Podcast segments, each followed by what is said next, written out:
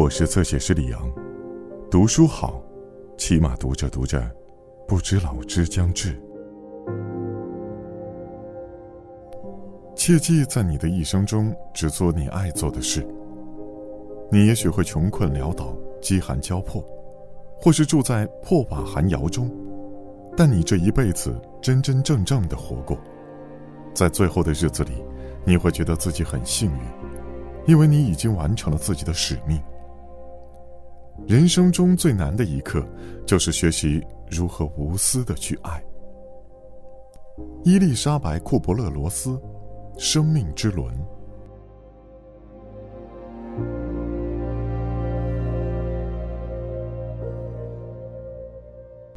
每个人在一生中都会得到一些为我们指示方向的提示，让我们能够得以继续前行。如果你不留心关注这些提示，你就会做出错误的抉择，最后只能落得个悲惨的下场。如果你留心关注他们，就会学到人生的课程，拥有一个完美的人生，这其中也包括一个完美的死亡。上帝给予我们的最伟大的恩赐，就是自由的意志，他将做出最后选择的至高权力的重担，压在了我们的肩膀上。六年级时，我独自做出了人生中的第一个重大决定。临近期末时，老师给大家留了一个作业，让我们写一篇描述长大后想做什么的文章。在瑞士，这种特别的任务对我们来说非同小可，它能够决定你将来的教育方向，接受职业训练，或是在接下来的几年里进入大学苦读。我十分激动，抓起纸笔就写。尽管我认为自己完全有能力规划未来，但现实与理想的差距却相去甚远。长大了要做什么，更不是一个小孩子能说了算的。这让我不由自主的想到了之前那个晚上发生的事。晚饭时，父亲把他的盘子推到了一边，仔细研究了每个家庭成员的表情。然后开始宣布一项重要决定。父亲恩斯特·库伯勒是一个身体健壮、意志强悍的男人，他对我们严加管教，对大哥小恩斯特更是要求甚严，并最终逼他走上了埋头苦读的寒窗生活。现在，他打算宣布自己为三个女儿规划的未来。我竖起耳朵。认真的听他告诉三个女孩中最柔弱的艾丽卡，她应该继续上大学。然后他又对最懒散的伊娃说，她得去女子进修学校接受普通教育。最后，他把目光投到了我身上。此时，我只能在心中默默祈祷，他能够允许我实现自己的梦想，成为一名医生。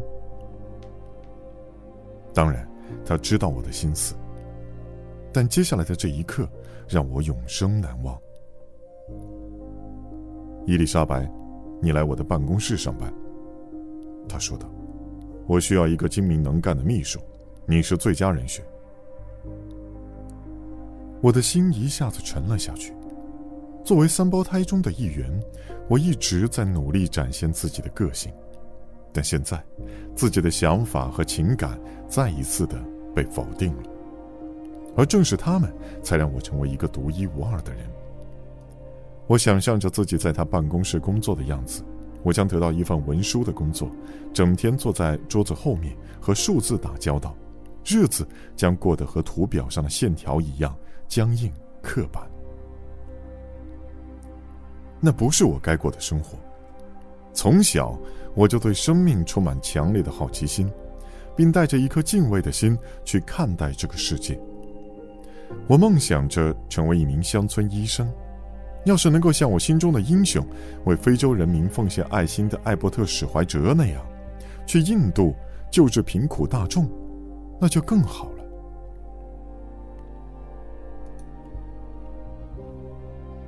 我不知道自己怎么想到这些的，但不管怎样，我知道自己没办法听从父亲的安排，到他的办公室上班。我谢谢你了，真不用，我猛地大叫起来。在那个年代，大人是不准小孩这样大喊大叫的，在我家，更是如此。父亲气得脸发红，太阳穴青筋暴起，最后他终于爆发了：“如果你不想去我的办公室上班，那就去当一辈子女仆吧！”他一边吼着，一边冲进了他的书房。我宁可当女仆。我恶狠狠地回了一嘴：“我是认真的，我宁愿当个自由自在的女仆，也不愿意有某个人。”即使是父亲来宣判自己的一生以记账员或是秘书而告终，对我来说，那就相当于被关进了监狱。经历过这次激烈的抗争后，第二天早上到学校写作文时，我飞快地在纸上写着，心砰砰直跳。我在作文里根本没提去办公室上班的事，而是充满激情地写着要追随史怀哲进入热带丛林，探索。形形色色的各种生命形式。我想要找出生命的意义。我还无视父亲的想法，公然在作文里写到自己想要成为一名医生，也不管他读了我的作文是否会再次大发雷霆。没人能夺走我的梦想。总有一天，我会凭着自己的双手完成梦想。我在作文里写道。我们应该一直为摘到最高的那颗星星而努力。关于自己的儿时，我一直心存疑问：为什么我没有属于自己的明确身份，而只是三胞胎中的一个？为什么父亲如此独断专行？为什么母亲就那么慈祥温柔？他们注定如此，这就是上天的安排。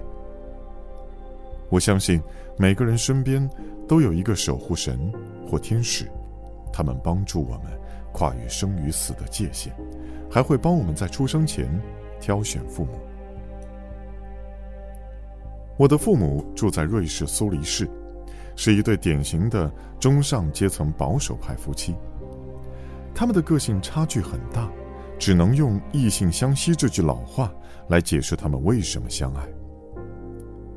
父亲在苏黎世最大的文具供应公司做副主管，他是个体格健壮、严肃认真、做事负责、生活简朴的人。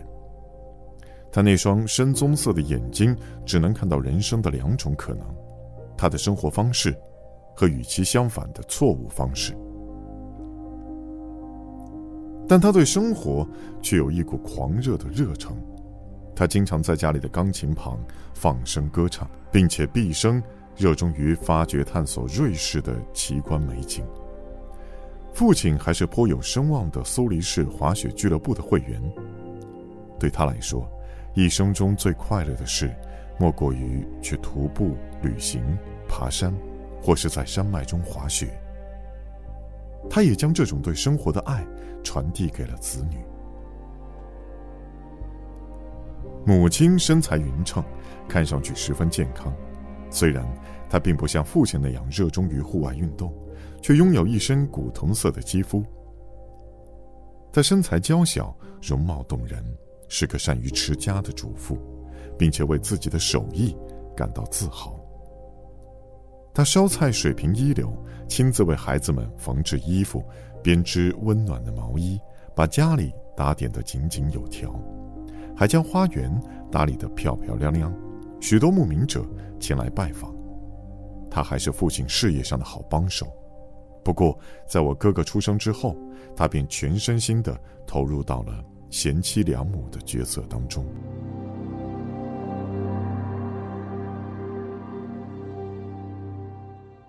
更多精彩内容，请在新浪微博、微信公众号关注“侧写师李昂”。